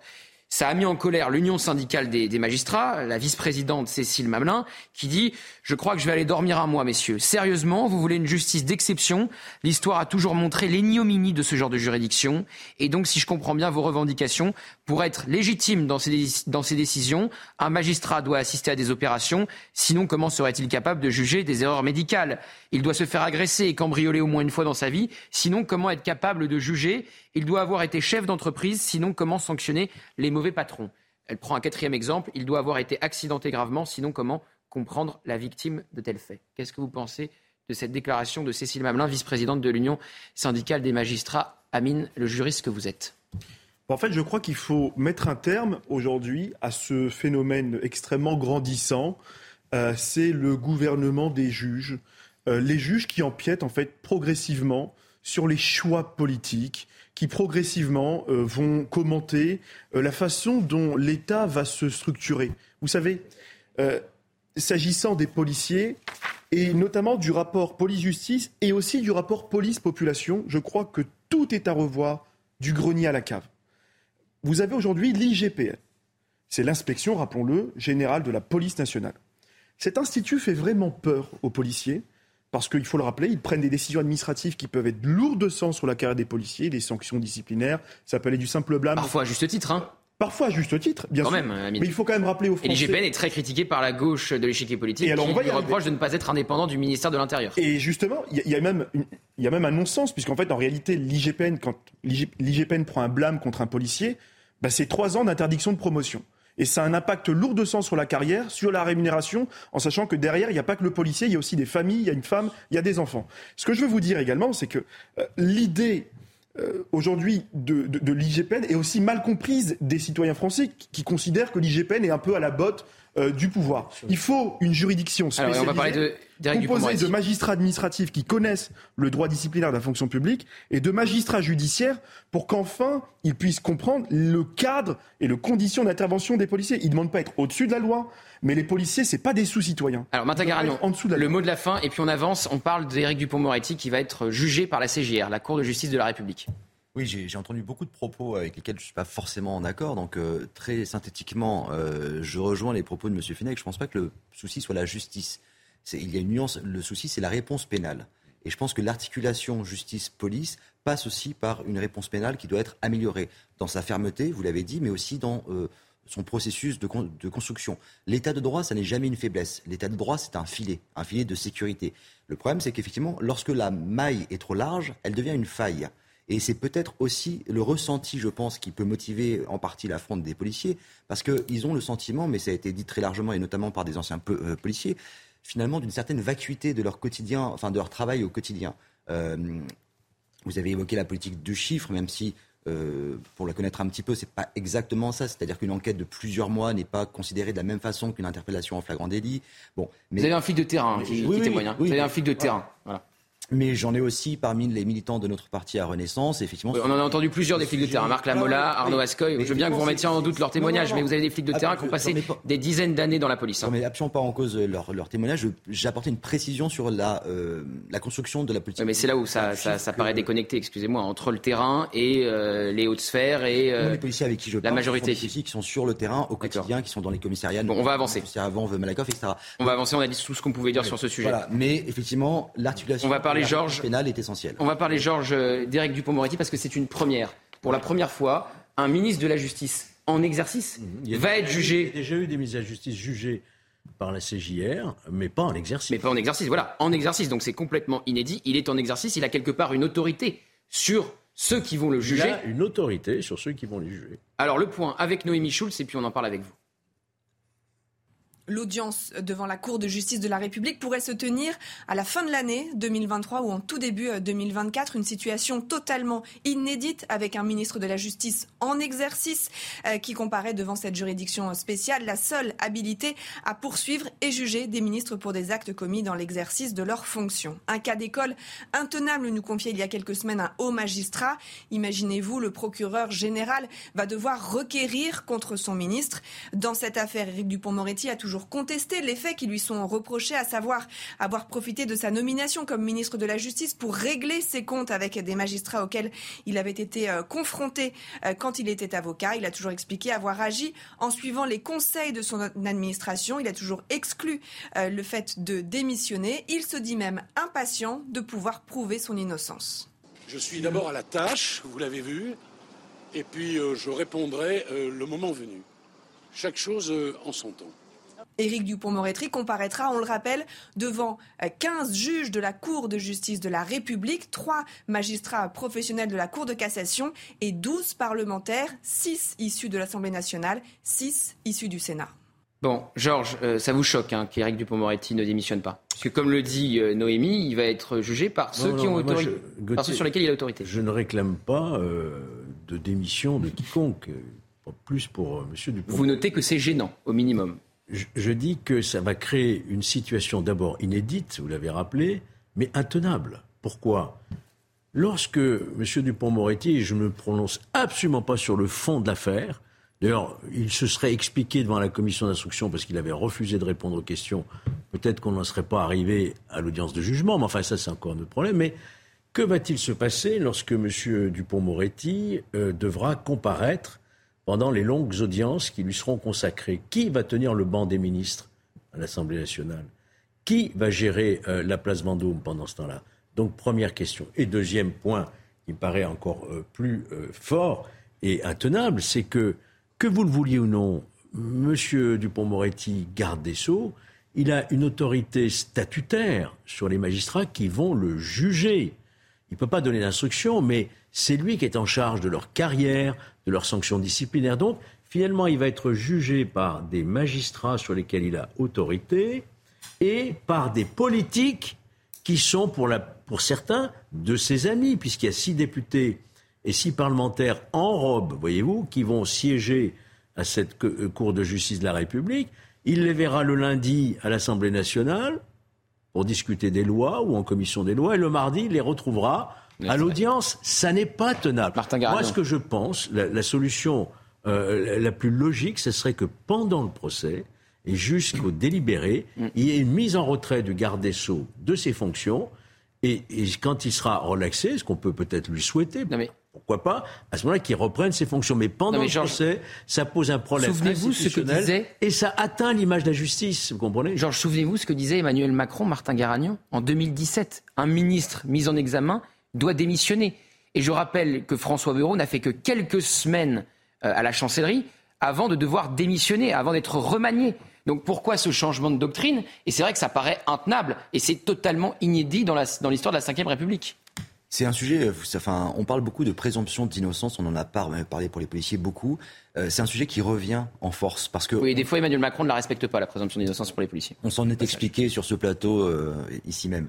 Euh, la présomption d'innocence, on voit bien les dégâts que peuvent causer la jurisprudence qu'on appelait à l'époque la jurisprudence baladure, où effectivement, dès qu'un ministre était mis en cause, il devait s'extraire, démissionner, quitte à être blanchi plusieurs années plus tard. Donc il suffisait finalement de pouvoir mettre en accusation un ministre pour quelque part ruiner ou mettre entre parenthèses sa carrière politique. On a, on a eu beaucoup de cas de figure. Dominique Strauss-Kahn avec l'affaire de la MNEF, etc. Il y a eu beaucoup de cas de figure. Je suis pas sûr que vous preniez le meilleur exemple, mais bon. Mais pour en revenir au sujet sur la Cour de justice de la République, euh, vous l'avez dit. Mais là, la présomption d'innocence, on n'en parle pas. Alors, il y a. Non, mais surtout, pourquoi avoir demandé à François Bayrou de quitter la chancellerie euh, au début euh, du premier quinquennat, quand il était garde des Sceaux, et aujourd'hui conserver Éric Dupont-Moretti Pourquoi avoir dit en 2017 il faut démissionner quand vous êtes mis en examen, et aujourd'hui conserver Éric Dupont-Moretti qui est mis en examen depuis plusieurs euh, mois?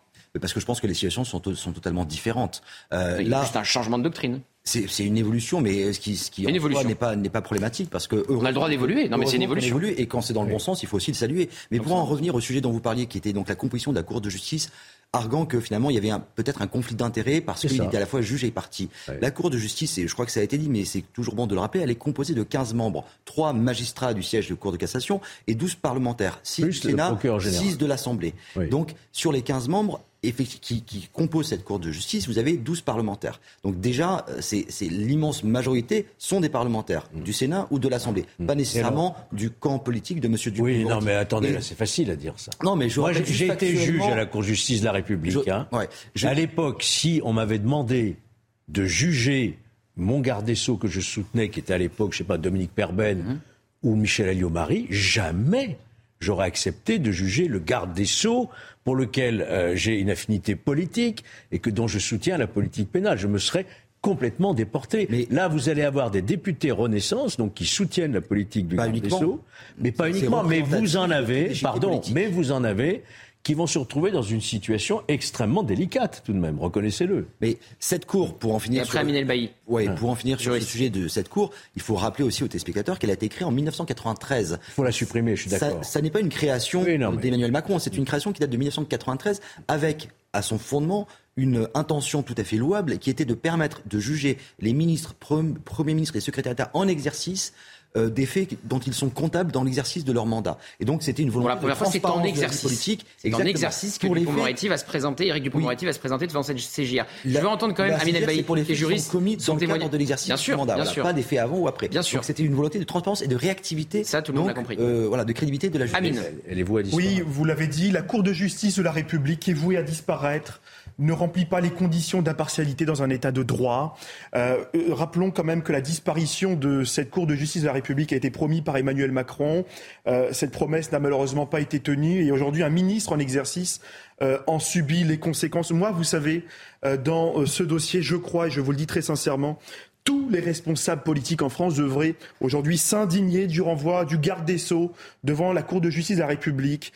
Euh, je voudrais pas vous parler aujourd'hui d'Éric Dupont-Moretti, mais de l'infraction de prise illégale d'intérêt, euh, qui constitue, à mon sens, au même titre que la diffamation, une menace pour la démocratie, une menace pour l'état de droit. Il n'y a rien de plus facile aujourd'hui que de faire condamner un élu local. Euh, la Cour de cassation a détourné la vision du législateur en admettant notamment que l'infraction de prise illégale d'intérêt pouvait être commise, y compris de mauvaise foi. Et vous savez, à ce jeu-là, à ce jeu-là, on menace la démocratie. À ce jeu-là, vous avez des élus qui, en 2026, vous disent qu'ils ne repartiront pas aux élections municipales, qui ne voudront pas être colistiers parce que être élu aujourd'hui, eh ben, être élu, c'est supporter plus de risques euh, que davantage, plus de risques juridiques. à Allez. ce jeu-là, la, la légitimité du suffrage universel est menacée. Et moi, je le dis, Pas sûr que tout le monde on est en train d'élargir l'office du juge, l'office du juge dans la conception gaulliste de l'exercice du pouvoir, sûr permettre à un juge de contrôler Georges vous un choix 30 secondes. politique. Georges vous et répond- une opinion. Georges vous répond en À mon 30 sens, secondes c'est et ensuite grave dans Non, la mais. C'est un vrai sujet, mais euh, encore une fois, on n'est pas sur ce sujet-là là, en ce moment.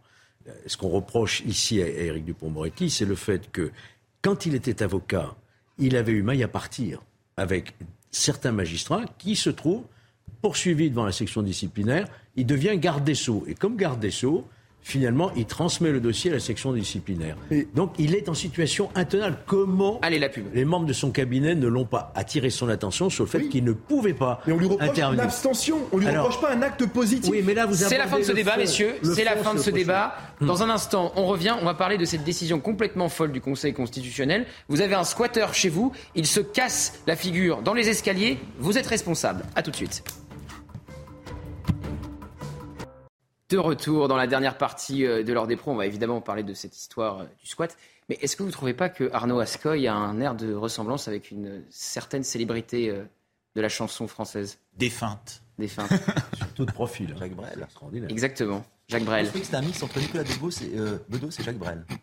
Mais, non, mais ne riez pas, Amine. C'est le- Ar- euh, Jacques Brel, c'est la nouvelle profession d'Arnaud Ascoy. Voilà. D'accord. Je suis sur scène et j'interprète euh, Jacques Brel. Et on va en parler à la fin de l'émission. C'est ça qui est incroyable dans votre histoire. assister à votre concert Une date Pardon Avez-vous une date à nous Ah bah à l'Olympia, vous allez aller à l'Olympia. Voilà, le 8 octobre à l'Olympia. Bien. Le 8 octobre à l'Olympia pour interpréter euh, tout le répertoire de, de Jacques Brel. Et c'est vrai que vous n'aimez pas le terme sosie, je le dis. Non. Mais euh, c'est troublant quand même. Hein. Je C'est troublant. Et Ascoy, c'est un nom d'emprunt. Oui. Puisque c'était le nom du bateau de Jacques Brel, faut le dire. Absolument, avec lequel il est parti jusqu'aux îles Marquises. Et on verra des extraits dans 20 minutes à la fin de l'émission. euh, Et euh, évidemment, on parlera de votre concert euh, à l'Olympia. Donc vous pourrez aller le voir, Amine, c'est très sérieux. C'est ça qui est incroyable avec votre parcours, Arnaud. Vous commencez policier, passez inspecteur au stup, vous devenez détective privé parce que vous en avez marre de la police, vous nous avez dit pourquoi. Et vous terminez Jacques Brel. Absolument. C'est- romanesque. Je ne termine pas Jacques Brel. Vous dire, oui. Ma vie n'est pas terminée. Non, bien sûr. Peut-être que vous ferez Johnny après. Il y en a déjà un. Il y en a déjà, il y en a même plusieurs. Il y en a déjà un, oui, oui. Vous n'avez jamais eu de, de squatter chez vous, messieurs? Un ami. Un ami? Un ami. Et croyez-moi qu'aujourd'hui, c'est euh, les squatteurs sont devenus les plus forts dans la Vous République. me laissez euh, évoquer ce qui se passe d'abord, Amine Elbaï. Je vois que vous partez au quart de tour. Le conseil, vous êtes, oui, vous êtes partant. Le Conseil constitutionnel a donc validé la loi anti-squat. Mais le problème, c'est qu'ils ont censuré l'article 7. Et l'article 7, euh, ça prévoyait à décharger le propriétaire de son obligation d'entretenir son loyer. Donc il sera toujours obligé d'entretenir son loyer. Et mettons que l'exemple que je prenais tout à l'heure, le squatteur tombe dans les escaliers, euh, tombe dans un trou, qu'une marche cède, et ben il peut se retourner contre le propriétaire d'un point de vue judiciaire. Donc, euh, ça crée évidemment euh, des réactions dans la classe politique, commencer par le maire de Perpignan, qui dit la décision, euh, Louis Alliot, du RN, la décision du Conseil constitutionnel qui fait suite à sa saisine par des députés d'extrême gauche, à invalider l'article 7 de la loi anti-squat, est une absurdité totale. Désormais, un squatteur peut poursuivre un propriétaire s'il ne vient pas entretenir son logement. Où va-t-on? La prochaine étape, c'est de leur remplir le frigo, demande-t-il. Mario Maréchal va même plus loin et demande si les sages du Conseil constitutionnel, Mario Maréchal de Reconquête, elle demande s'ils ne sont pas devenus fous. Amine Elbaï, puisque vous avez commencé à prendre la parole, est-ce que les sages du Conseil constitutionnel, comme le dit Mario Maréchal, sont devenus fous? Bah, Vous savez, en principe, euh, c'est ce que disait le grand professeur Vedel. Le Conseil constitutionnel, le juge constitutionnel a le droit à la gomme, mais il n'a pas le droit au crayon. Là, on voit bien que depuis maintenant un certain nombre d'années, euh, le Conseil constitutionnel a un petit peu tendance à réécrire la loi. Euh, il y a une inversion totale des valeurs sur les petits propriétaires qui souffrent, qui subissent. Euh, il faut le dire, il y a la loi, il y a aussi l'application de la loi. Moi, je le vois au quotidien. J'ai moi-même un ami à Roubaix, vous savez, euh, dont la maison est squattée. la procédure, elle dure encore aujourd'hui. Ça, va prendre 18 mois parce qu'il faut attendre le temps que le squatteur ait le droit à l'aide juridictionnelle. Et puis ensuite, vous savez, le squatteur, il a le droit au DALO au droit au logement opposable. Donc, vous savez, dans ce pays, le droit au logement prime sur le droit de propriété. On a donné tous les pouvoirs aux squatteurs, tous les pouvoirs parfois même à des locataires négligents, mais d'abord aux squatteurs. Et pour le propriétaire, c'est la double peine. Non seulement son logement est squatté, mais en plus, il doit payer euh, le squatteur s'il y a un accident, s'il euh, y a un défaut de réparation. Et euh, vous savez, ce principe de de réparation, malheureusement, est prévu dans le Code civil. C'est l'article 1244. C'était une loi, c'était une loi de la majorité, portée par un député Renaissance, qui, évidemment, j'imagine, Martin Garagnon, euh, s'est ému euh, de la décision du Conseil constitutionnel qui censure une partie de sa loi. Oui, c'est une loi qui effectivement a été portée doublement par euh, Guillaume Casparian et Aurore Berger, actuellement ministre. Euh, qui a été, vous l'avez rappelé, validé aujourd'hui par le Conseil, euh, enfin en tout cas pour 12 des 13 articles de la loi. Un qui est censuré, c'est l'article 7. L'article 7 qui effectivement déchargeait le propriétaire de l'entretien de son logement en cas de squat, ce qui effectivement est très problématique. Paraît une décision assez ubuesque, mais maintenant vous savez, il y a la décision qui a été prise, et puis il y aura l'application de la loi. Je doute très fortement que des juges appliquent stricto sensu euh, une obligation d'entretien en cas, bon, à voir. Oula, vous avancez là. Simplement, je reviendrai parce que les juges du côté des squatteurs, ça s'est déjà vu. Hein. Le législateur a été très clair dans sa volonté, et c'est ce qui a motivé euh, cette loi, c'est justement de remettre les droits du propriétaire au centre des préoccupations, ce qui pouvait Auparavant, euh, on a eu des tas de faits divers qui ont été partagés où les squatteurs semblaient avoir tous les droits et lorsque vous aviez un squatteur chez vous, vous ne pouviez plus vous en débarrasser. Cette loi, elle a permis un grand nombre de choses. Elle a permis, enfin déjà, le triplement des sanctions. Euh, en termes d'emprisonnement ou de pénalité. Maintenant, on est à 3 ans d'emprisonnement et 45 000 euros d'amende. Donc on a triplé les... Georges Fenech. On a accélérer une procédure d'expulsion. Maintenant, c'est à la main du préfet et ça peut se faire en quelques jours. Là où auparavant, c'était plusieurs mois. Donc, il y a eu effectivement beaucoup d'avancées très positives qui vont dans le bon sens, mais dans le sens du propriétaire. Il faut rappeler quand même que l'article 2 de la Déclaration des droits de l'homme sanctuarise le droit de propriété. Ah oui, ça. Voilà. Donc, il n'y a pas de liberté sans sécurité, sécurité des personnes, mais sécurité des biens aussi. Sur, cette question, j'entends ce que vous dites, sur cette question de, de l'article 7, Mm. Vous êtes demandé, Gauthier, si les sages de la rue Montpensier étaient devenus fous. Non, pas moi. C'est Mario Maréchal qui dit ça. Oui, enfin, vous avez. Effectivement, pardon. C'est Mario Maréchal qui dit ça. Euh, j'ai regardé, mais qu'est-ce qui a motivé effectivement euh, la, suppression de cet article? En réalité, les, membres du Conseil constitutionnel se sont dit le squatteur, lui, il n'est pas solvable. Le propriétaire, il est propriétaire de son logement. Si jamais il y avait un dégât, par exemple, d'appartement pour des voisins ou sur la rue, la voie publique, qui peut payer sinon le propriétaire qui doit entretenir quand même son bien?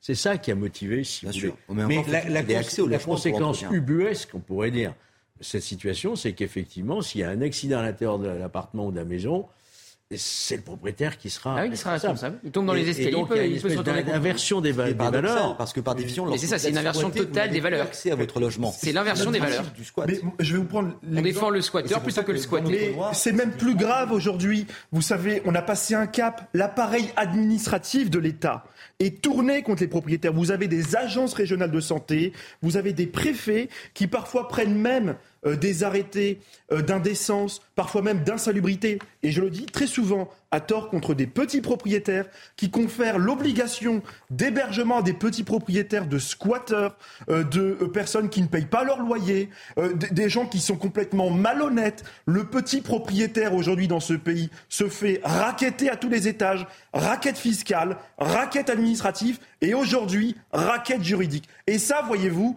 on n'en peut plus. Il y a eu une inversion totale des valeurs. Il faut évidemment que ça change. Et aujourd'hui, on a un Conseil constitutionnel qui vient réécrire la loi et détourne la position du législateur. Et ça, voyez-vous. Il réécrit pas, il censure. il censure. Il censure. l'article. On avance. Euh, donc vous savez que dans moins d'un an, c'est les Jeux Olympiques. On a vu que sur les transports, on n'était pas au point. On a vu ce qui s'est passé hier, gare Montparnasse. Euh, le, les champs de Mars, le champ de Mars va jouer un rôle très important pendant ces JO une fois que la nuit est tombée euh, sur euh, le champ de Mars, il faut plus y aller. C'est devenu une zone de non-droit. Et Rachida Dati demande à fermer le champ de Mars la nuit. Pourquoi? Une jeune femme de 27 ans aurait été violée par cinq individus au champ de Mars. Une enquête pour viol en réunion a été ouverte. Deux personnes sont en garde à vue.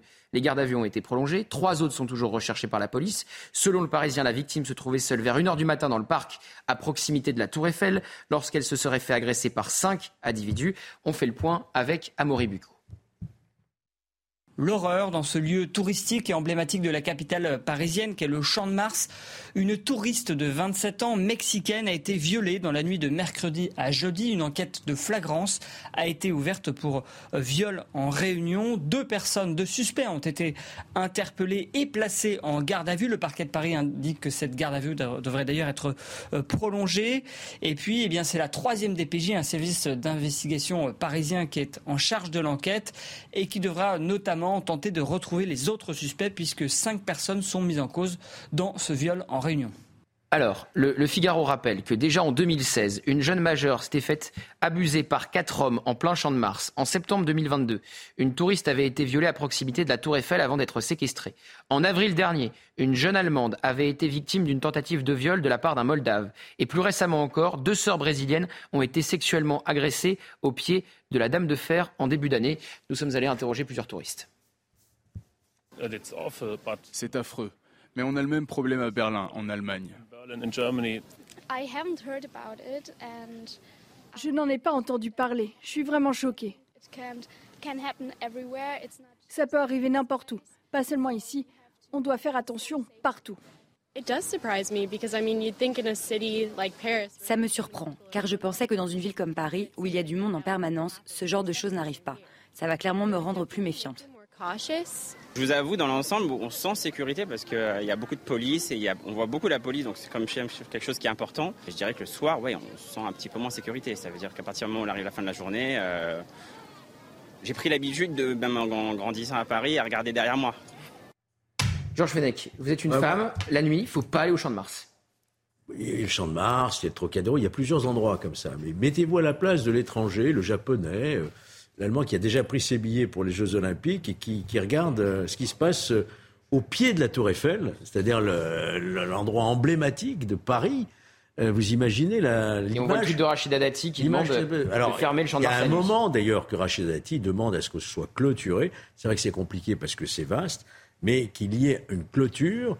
Et puis on peut espérer aussi qu'il y ait plus de présence policière, peut-être une équipe pérenne pendant au moins toute cette époque et également plus de caméras. de même la clôture de Rachida Dati on, se bat contre les conséquences. C'est un renoncement. Et, jamais les. Mais oui, c'est un renoncement. Mais, vous savez que c'est un renoncement, Martin Garagnon, de la majorité présidentielle, comme c'est un renoncement quand Emmanuel Macron, depuis Nouméa à lundi, dit faut répartir les difficultés sur l'ensemble du territoire au lieu de résoudre les difficultés. Si, vous le voulez bien, on peut rester sur le sujet, effectivement. Non, non, j'aime bien ce parallèle. j'aime bien ce parallèle. Libre à vous. Mais simplement, le sujet qu'on aborde, effectivement, c'est la sécurité à Paris dans la perspective de l'accueil de centaines de milliers de touristes dans un an. Vous l'avez dit, c'est effectivement un enjeu essentiel pour l'image de la France. Et le président s'est engagé très clairement sur euh, l'idée que nous serons prêts et nous pourrons faire de cette fête une fête populaire. Simplement, la situation à Paris, elle n'est pas nouvelle. Moi, j'ai déjà eu l'occasion de dire que Paris, c'était, à mon sens, la ZAD la plus chère à ciel ouvert. C'est devenu cette, cette zone un peu de non-droit, en tout cas dans certains quartiers. Et le Champ de Mars, évidemment, je comprends le bon sens de Madame Dati, qui est une, une élue de terrain, qui connaît très très bien la réalité des Parisiens. Mais de proposer la clôture du Champ de Mars, c'est une forme de renoncement À quel titre devrait-on priver les Parisiens et les touristes de la jouissance d'un bien, d'un monument À partir de 23 heures. Oui, mais pourquoi? À quel titre? Euh, c'est devenu un coupe-corps. Oui, mais je pense qu'il y a d'autres façons de lutter. Alors, quelles sont les façons de lutter contre ce qui se passe en ce moment au Champ de Mars? Quel est le problème? Quelle est l'origine du problème Notamment, ben, en fait, au Champ de Mars, pour ceux qui connaissent un petit peu, il y a pléthore d'activités illégales. Hein. Vous avez les vendeurs à sauvettes, les vendeurs d'alcool le soir qui parfois vendent de l'alcool frelaté. Vous avez les joueurs de bonto, vous avez les pickpockets. Vous avez Amine est en train de bouillir sur son siège. vous avez Amine. Sur quoi? Sur le Champ de Mars? Allez-y. Il euh, y, a, y, a absolument tout. Allez-y, Amine. Ah ben moi je vais vous répondre. Je sais que ça va pas vous plaire. Euh, mais le problème. Voilà Martin Garion, là. Bien sûr, mais le problème est double. Euh, D'abord, un problème de sécurité, de présence. Je rappelle quand même que Mme Hidalgo a refusé d'armer la police municipale, qu'on a très peu de Enfin, patrouilles, euh, notamment la nuit. Et je vais vous répondre par contre sur la question gouvernementale, monsieur. Le champ de Mars, euh, c'est pas les habitants du 16e arrondissement qui vont violer une jeune fille. Euh, le champ de Mars, comme la gare du Nord, euh, comme l'ensemble des lieux bien fréquentés, c'est toujours les mêmes. C'est même très souvent les mêmes. C'est souvent des multirécidivistes d'une part et d'autre part d'étrangers qui font l'objet d'OQTF que l'État n'expulse pas. Alors, on n'a pas encore le profil pour euh, le viol on attend collectif. certainement le profil, mais je vous le dis par avance. Moi, j'en ai assez. Quand je viens euh, sur ces news, je passe par la gare du Nord, je passe à chaque fois par ces grands lieux bien fréquentés, et c'est toujours la même chose. Des pickpockets, vous avez euh, le roumain, vous avez euh, l'étranger. Euh, euh, pakistanais, vous avez euh, de tout, euh, maghrébins, euh, asiatiques, africains, peu importe, Oula. mais des étrangers qui viennent vous faire les poches, qui viennent vous agresser. C'est pas le petit français du 16e arrondissement, monsieur. voilà. mais Donc faisons pas de langue de bois. Enfin, Mettons les mots. Le problème, c'est qu'il faut appliquer les expulsions. 100 000 à vous écouter, OQTF, il n'y a que les 12% étrangers qui, euh, d'exécution. Voilà. Non, je crois qu'il y a des étrangers qui représentent une menace très grave pour l'ordre public et que votre ministre Gérald Darmanin n'est pas capable d'appliquer, comme c'était le cas de tous les gouvernements depuis 30 ans. Il faut appliquer les OQTF, il faut même appliquer la double peine, c'est-à-dire la prison et l'avion, et cesser aujourd'hui de, de- de nous faire passer ce On entend ce que vous dites, de Amine. On entend ce que vous dites, Amine. Je vous appelle à la prudence, notamment sur cette affaire-là, et à ne pas englober euh, tout le monde, à faire de- ne pas faire de grands amalgames. Voilà, à être très prudent sur ce que vous dites. Amine Elbaï vous dit le problème, c'est l'immigration, Martin Garagnon. Oui, bah, enfin, vous faites un lien euh, entre insécurité et immigration que beaucoup font. Euh, moi, j'ai À commencer par le ministre de l'Intérieur. Moi, j'ai aucun- faux Non, non, non, euh, je vais vous répondre. Euh, on vous a écouté très largement euh, faire des procès un peu d'intention parce que pour le moment, vous n'avez pas d'éléments factuels. Mais enfin bon, moi, j'ai aucun problème pour effectivement évoquer euh, question d'immigration, d'insécurité, etc. Là, on était sur le sujet parisien. Mais pour, euh, pour vous répondre sur la question d'immigration, nous- et vous le savez, parce que nous allons avoir une loi qui va venir en débat à l'Assemblée dans peu de temps, loi immigration qui va être portée notamment par M. Darmanin. On l'attend, hein, parce qu'elle devait arriver avant Oui. l'été en Conseil des ministres. hein. On l'a pas vu. On verra bien aussi à ce moment-là qui votera quoi. Parce que la question des OQTF, elle est intégrée aussi sur le sujet. Donc les OQTF, je rappelle aux téléspectateurs, c'est les obligations de quitter le territoire français, qui à l'heure actuelle sont très peu appliquées, parce que statistiquement, en gros, il y en a 95% des OQTF qui ne sont pas appliqués. Pour des tas de raisons, notamment parce qu'il y a des motifs de recours qui sont extrêmement larges et une des volontés de la loi, c'est de rétrécir très largement Les motifs de recours contre ces OQTF qui sont prononcés, qui permettent après à ceux qui en font l'objet parfois de disparaître dans la nature. On l'avait vu lors du euh, fameux Ocean Viking qui avait abordé vers Toulon. Bon, donc ça c'est un sujet qui effectivement doit être traité. Maintenant, Deux informations sur les JO. prudence sur euh, les liens que vous faites entre sécurité et Deux informations sur les JO et après on va se quitter un peu en musique. Il nous restera euh, cinq minutes pour parler avec Arnaud euh, de Jacques Brel. Euh, première information, on est en train de former des jeunes. Pour qu'ils sécurisent l'événement, parce qu'on a tellement peur qu'il manque de monde que maintenant on va former des jeunes de 19 ans. À pour- recruter des agents privés. Apparemment, on est encore à la moitié. Il manque que la moitié. Voilà, donc on va trouver des jeunes, on va trouver des jeunes. Non plus. Et ensuite, euh, les bouquinistes vont nous manquer. Vous savez ce qu'ils vont faire aux bouquinistes Ils vont leur demander de désinstaller, euh, alors que c'est l'âme de Paris. J'ai vu passer ça, alors c'est- ça peut paraître anecdotique et euh, vu sous l'angle du, du Non, parce que ça fait partie de l'âme Oui, de Paris, les bouquinistes. Voilà, mais moi, effectivement, sur les quais de Seine. que ça n'est pas anecdotique. Moi, j'ai grandi à Paris, les bouquinistes, ça a toujours baigné Arnaud euh, mon enfance. Et effectivement, alors de ce que j'ai compris, ils vont les démonter pour les remonter après. Mais ça veut dire que pendant les JO, on va perdre une facette de l'identité de Paris. Alors qu'on est, alors, que, les touristes viendront découvrir pour ça. un peu d'âme de Paris. pour ça. Donc j'ai pas compris la motivation réelle de démonter les bouquinistes. Si Normalement, les travaux s'arrêteront aussi, hein, parce que c'est l'âme de Paris aussi, les travaux. Donc heureusement, mais bon, Mais il y aura aussi ce côté-là de l'âme de Paris. Visiblement. Arnaud Ascoy, merci d'être avec nous. Donc vous interprétez Brel. Vous serez à l'Olympia quand ça? Le 8 octobre. À quelle heure? À 16h. On a l'affiche normalement. Et Jacques Brel étant décédé le 9 octobre 1978, la date n'a pas été euh, choisie au hasard. On écoute un extrait? Allez, on écoute euh, La valse à mille temps. Vous allez voir, c'est saisissant de ressemblance. Une valse à 100 ans, une valse à 100 ans, à chaque carrefour dans Paris que l'amour rafraîchit au printemps, une valse à 1000 temps, une valse à 1000 temps, une valse à 1000 temps de patienter 20 ans pour que tu aies 20 ans et pour que j'ai 20 ans, une valse à 1000 temps, une valse à 1000 temps, une valse à 1000 temps, seul aux amants, 333 fois le temps de bâtir un roman, la la la la, la la la la, la la la la, la la la. Bon, J'imagine qu'on passe pas d'inspecteur de police à Sosie Jacques Brel comme ça, que ça a demandé énormément de travail, Arnaud. Oui, bien sûr, bien sûr. Je rebondis un petit peu sur les images parce que je suis toujours ému de voir aussi les deux musiciens euh, qui m'accompagnent. On va voir ces images. Puisque j'ai la chance d'avoir à mes côtés au piano ou à l'accordéon Roland Romanelli, qui a donc accompagné euh, la chanteuse Barbara pendant plus de 20 ans et qui devait accompagner Jacques Brel, mais qui malheureusement a mis un terme à sa carrière. Et puis Jean-Philippe Audin au violoncelle, voilà, qui est juste, euh, qui est juste magistral. J'ai un autre extrait, mythique des mythiques, le port d'Amsterdam. Allons-y. d'Amsterdam, il y a des marins qui boivent et qui boivent et reboivent et qui reboivent encore. Ils boivent à la santé des putains d'Amsterdam, de Hambourg ou d'ailleurs enfin. Ils boivent aux dames qui leur donnent leur joli corps, qui leur donnent leur vertu.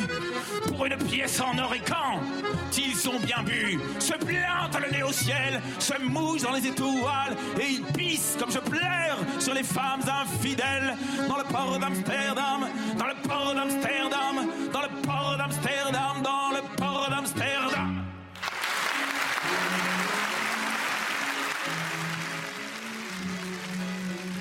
si je puis me permettre, hein, c'est vraiment saisissant, hein, votre c'est incroyable. interprétation, soit physiquement, la gestuelle, etc. Mais la question que je me pose, c'est est-ce que vous faites un effort pour euh, euh, imiter la voix ou est-ce que c'est votre voix naturelle qui est celle de Jacques Brel C'est ma voix. C'est incroyable. C'est ma voix. Vous avez la même voix que Jacques Brel. C'est pas une fait. pas une imitation, c'est- en fait. Non, disons que c'est un ensemble, effectivement. euh, voilà, bon, le, le physique, euh, le costume, les lumières, etc., l'interprétation, la gestuelle, la voix. Tout ça, c'est un cocktail, voilà, un petit peu, un petit, un petit peu complexe avec euh, avec lequel il faut jouer pour justement ne pas tomber dans l'imitation. Et pour euh, voilà, il y a du Brel, mais il y a beaucoup de Arnaud Ascoy dans l'interprétation aussi. C'est combien d'heures de travail?